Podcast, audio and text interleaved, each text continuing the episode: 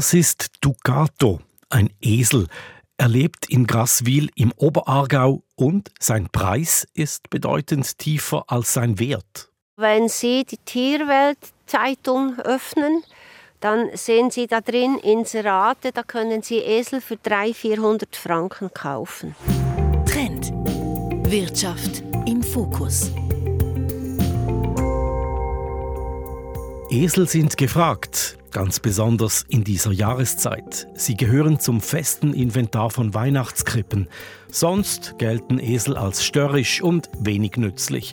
Entsprechend kostet ein Esel auf dem Markt einen Bruchteil dessen, was zum Beispiel ein Pferd kostet. Dabei sind Esel für Mensch und Umwelt sehr wertvolle Tiere. Müssten wir Eseln und anderen Tieren und Pflanzen also einen korrekten Preis geben, dass ihnen besser geschaut wird? Dieser Frage gehen wir jetzt nach.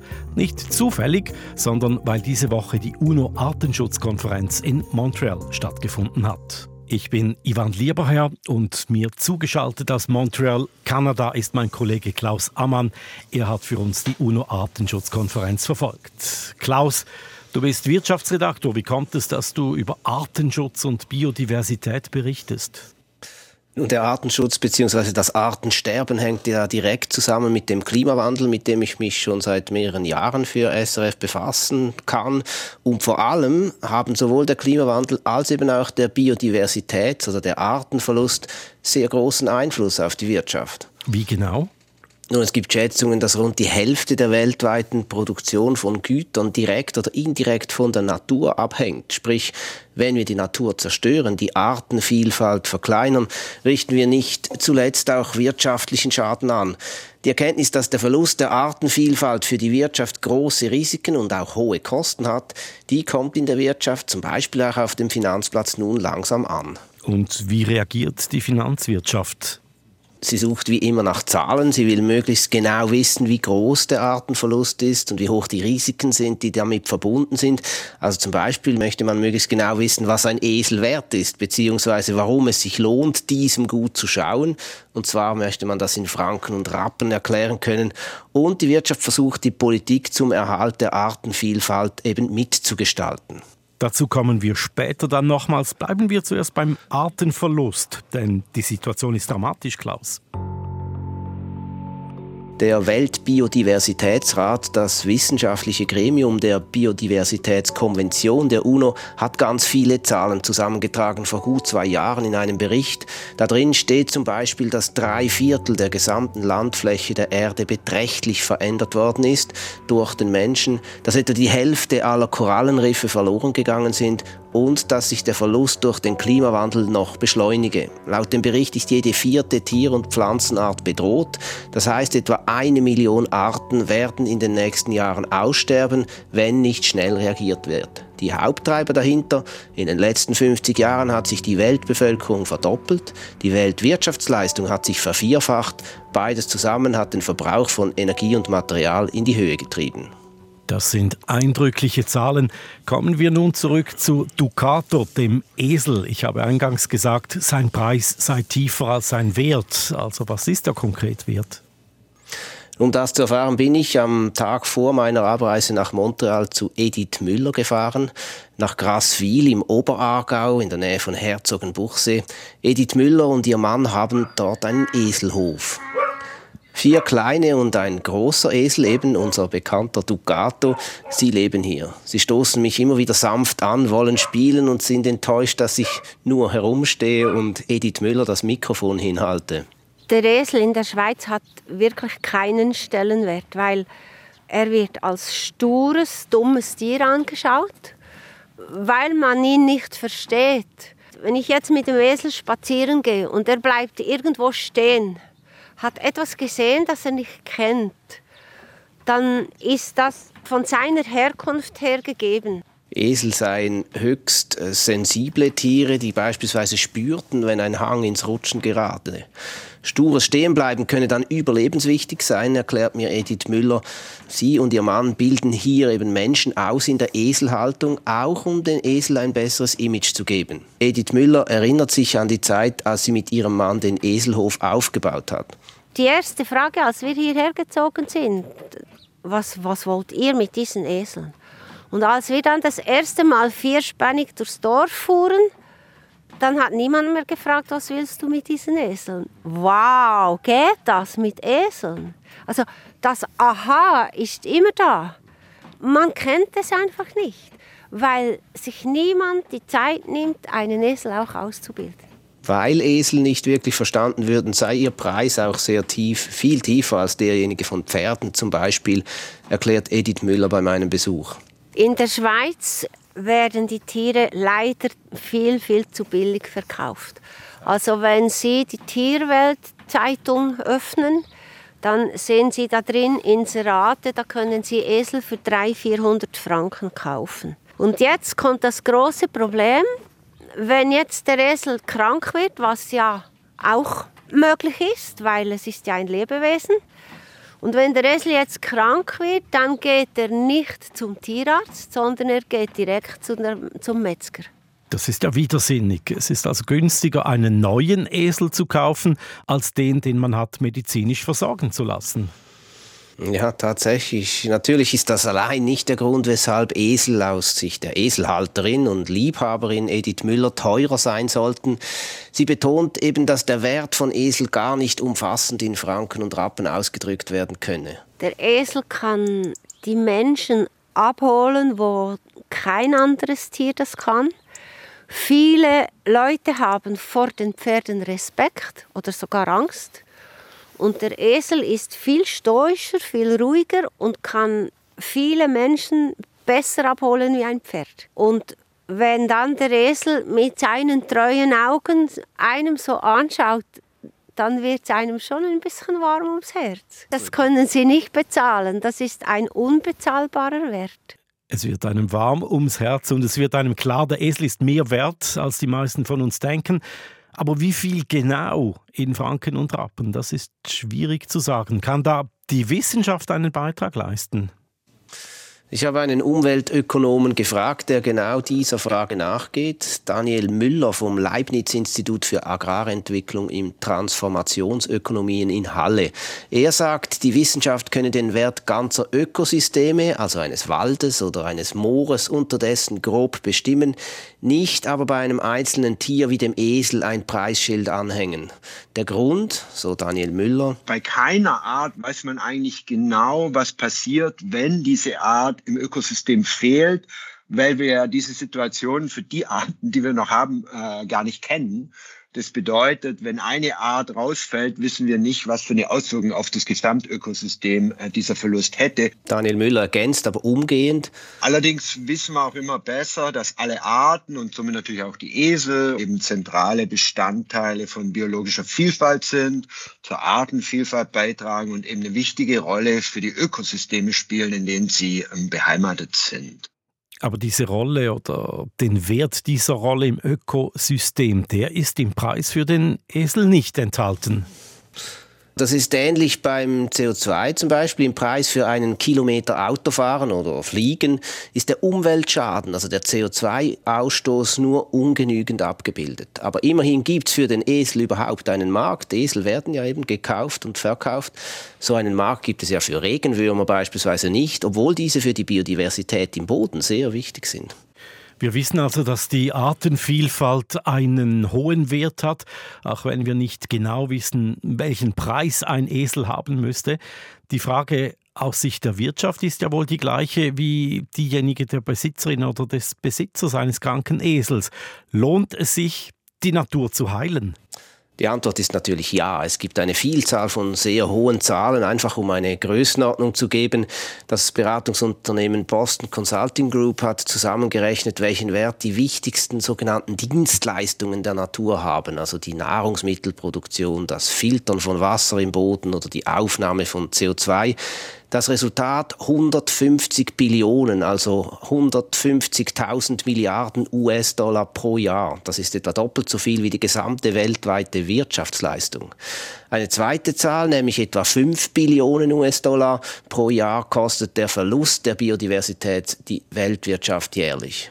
Was würde es denn kosten, die Artenvielfalt zu schützen? Auch dazu gibt es Zahlen, die an der UNO-Biodiversitätskonferenz immer wieder herumgereicht wurden. Je nachdem, wer gesprochen hat, ging sie oder er von ein paar hundert Milliarden pro Jahr bis zu 1,2 Billionen aus. Das ist sehr viel Geld, aber wie man sieht, deutlich weniger als die Kosten, die der Biodiversitätsverlust verursacht. Ich habe gesagt, das sind rund 5 Billionen. Sprich, es würde sich also sehr wohl lohnen, die Biodiversität zu schützen. Deshalb haben die Staaten nun ja in Montreal vereinbart, den Verlust der Artenvielfalt zu stoppen bis 2030. Genau, und dabei haben die Industrieländer den Entwicklungsländern versprochen, sie zu unterstützen. Und zwar soll diese Hilfe spätestens 2030 rund 30 Milliarden US-Dollar pro Jahr betragen. Und wer genau soll das bezahlen? Da sind ganz unterschiedliche Quellen vorgesehen, die da angezapft werden sollen. Natürlich staatliche Gelder, aber auch auf Gelder von wohltätigen Stiftungen, internationalen Organisationen und aus der Privatwirtschaft, hofft man. Private Gelder ohne klare Preise ist alles ein bisschen schwierig, nicht? Tatsächlich ist das nicht einfach, aber auch private Geldgeber, Banken und Versicherungen beginnen die Risiken und Kosten zu sehen. Kein Zufall, dass die Zahlen, die ich ja vorhin zitiert habe, von einem Unternehmensberatungsunternehmen stammen. Sabine Döbeli, die Geschäftsführerin des Verbands Swiss Sustainable Finance, der sich für einen nachhaltigen Schweizer Finanzplatz einsetzt, sagt es so. Bis anhin hat es sich kaum finanziell ausgewirkt, wenn ein Unternehmen die Natur geplündert hat. Und entsprechend ist auch kein finanzielles Risiko entstanden, weder für Anleger noch für Finanzierer. Also wie bei anderen Umweltthemen wurden diese Kosten letztlich der Allgemeinheit überbürdet oder aufgebürdet. Und insofern denke ich, darf es nicht erstaunen, dass solche Risiken bisher nicht im Fokus von Finanzdienstleistern standen. Ich glaube aber, dass sich das im Moment gerade ändert. Das Bewusstsein wächst, dass die Natur ein begrenztes Gut ist und wir ihr Sorge tragen müssen, und zwar nicht nur in ihrer Selbstwillen, sondern auch durchaus aus eigennützigen Gründen. Ihr Verband, also Swiss Sustainable Finance, beteilige sich deshalb aktuell an der Ausarbeitung von Standards, wie Banken und Versicherungen solche Biodiversitätsrisiken berechnen und in ihr Geschäft einbeziehen können. Es geht zuallererst mal darum, dass Banken und Versicherungen besser verstehen, welche Naturrisiken es im Zusammenhang mit Anlagen, mit Krediten oder auch mit Versicherungen gibt. Dann geht es sicher auch darum, neue Lösungen zu entwickeln, die es erlauben, beispielsweise über Finanzierung Naturräume wieder instand zu setzen oder Versicherungen zu entwickeln, die vielleicht vor Naturrisiken schützen aber ich muss sagen, hier steht man doch noch recht am Anfang. Also die Finanzbranche versucht einfach mal zu schauen, dass sie nicht unter dem Verlust der Artenvielfalt leidet. Aber wie sie zum Schutz der Natur beitragen könnte, das ist noch nicht klar. Wobei es ist natürlich schon so, dass Banken und Versicherungen natürlich einen riesigen Hebel haben.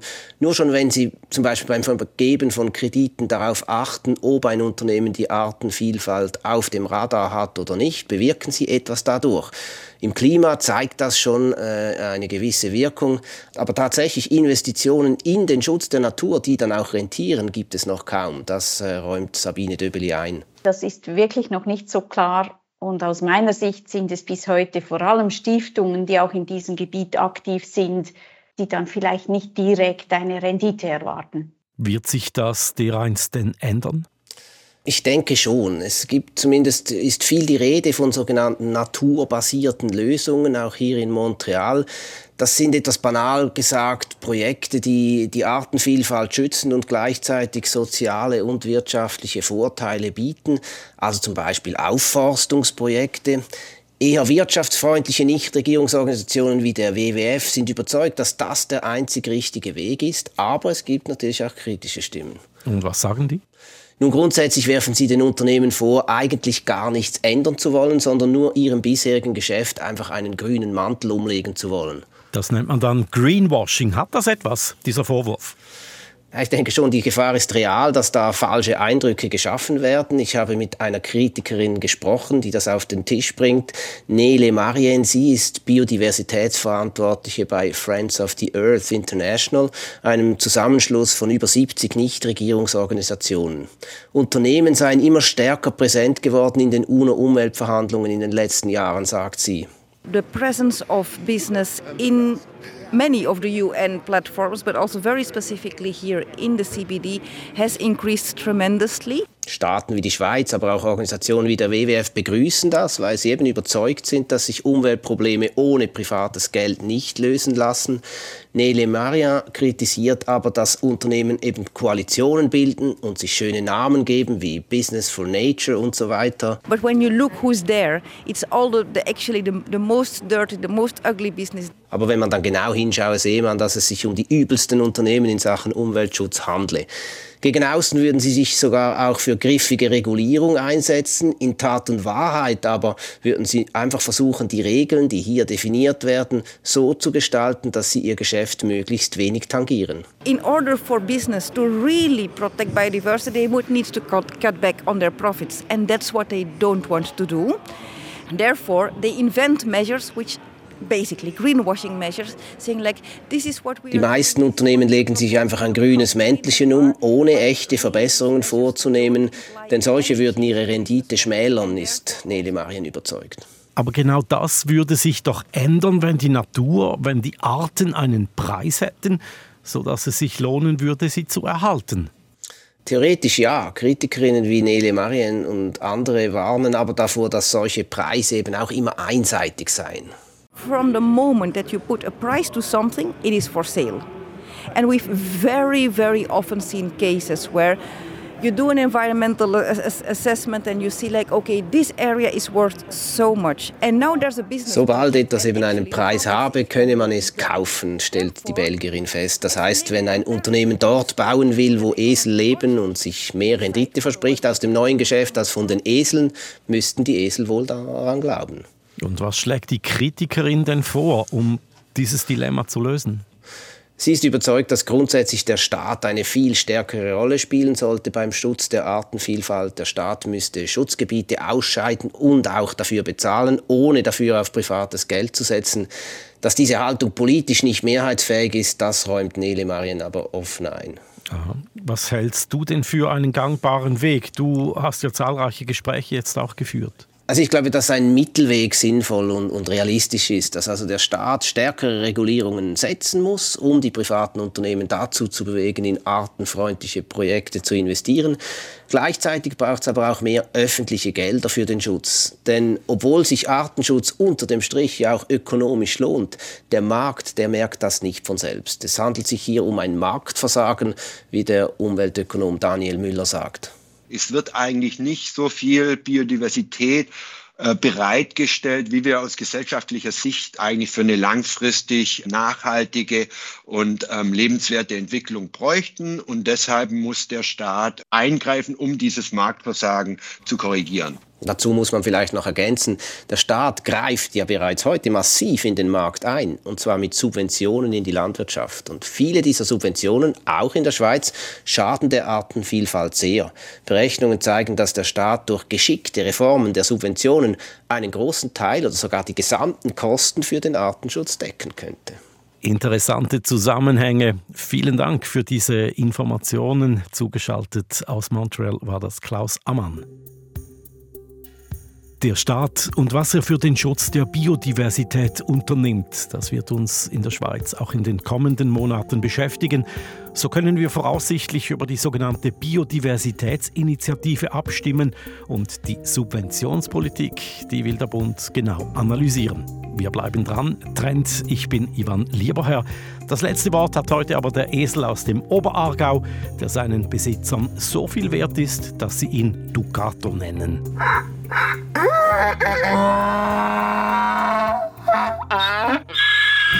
Trend.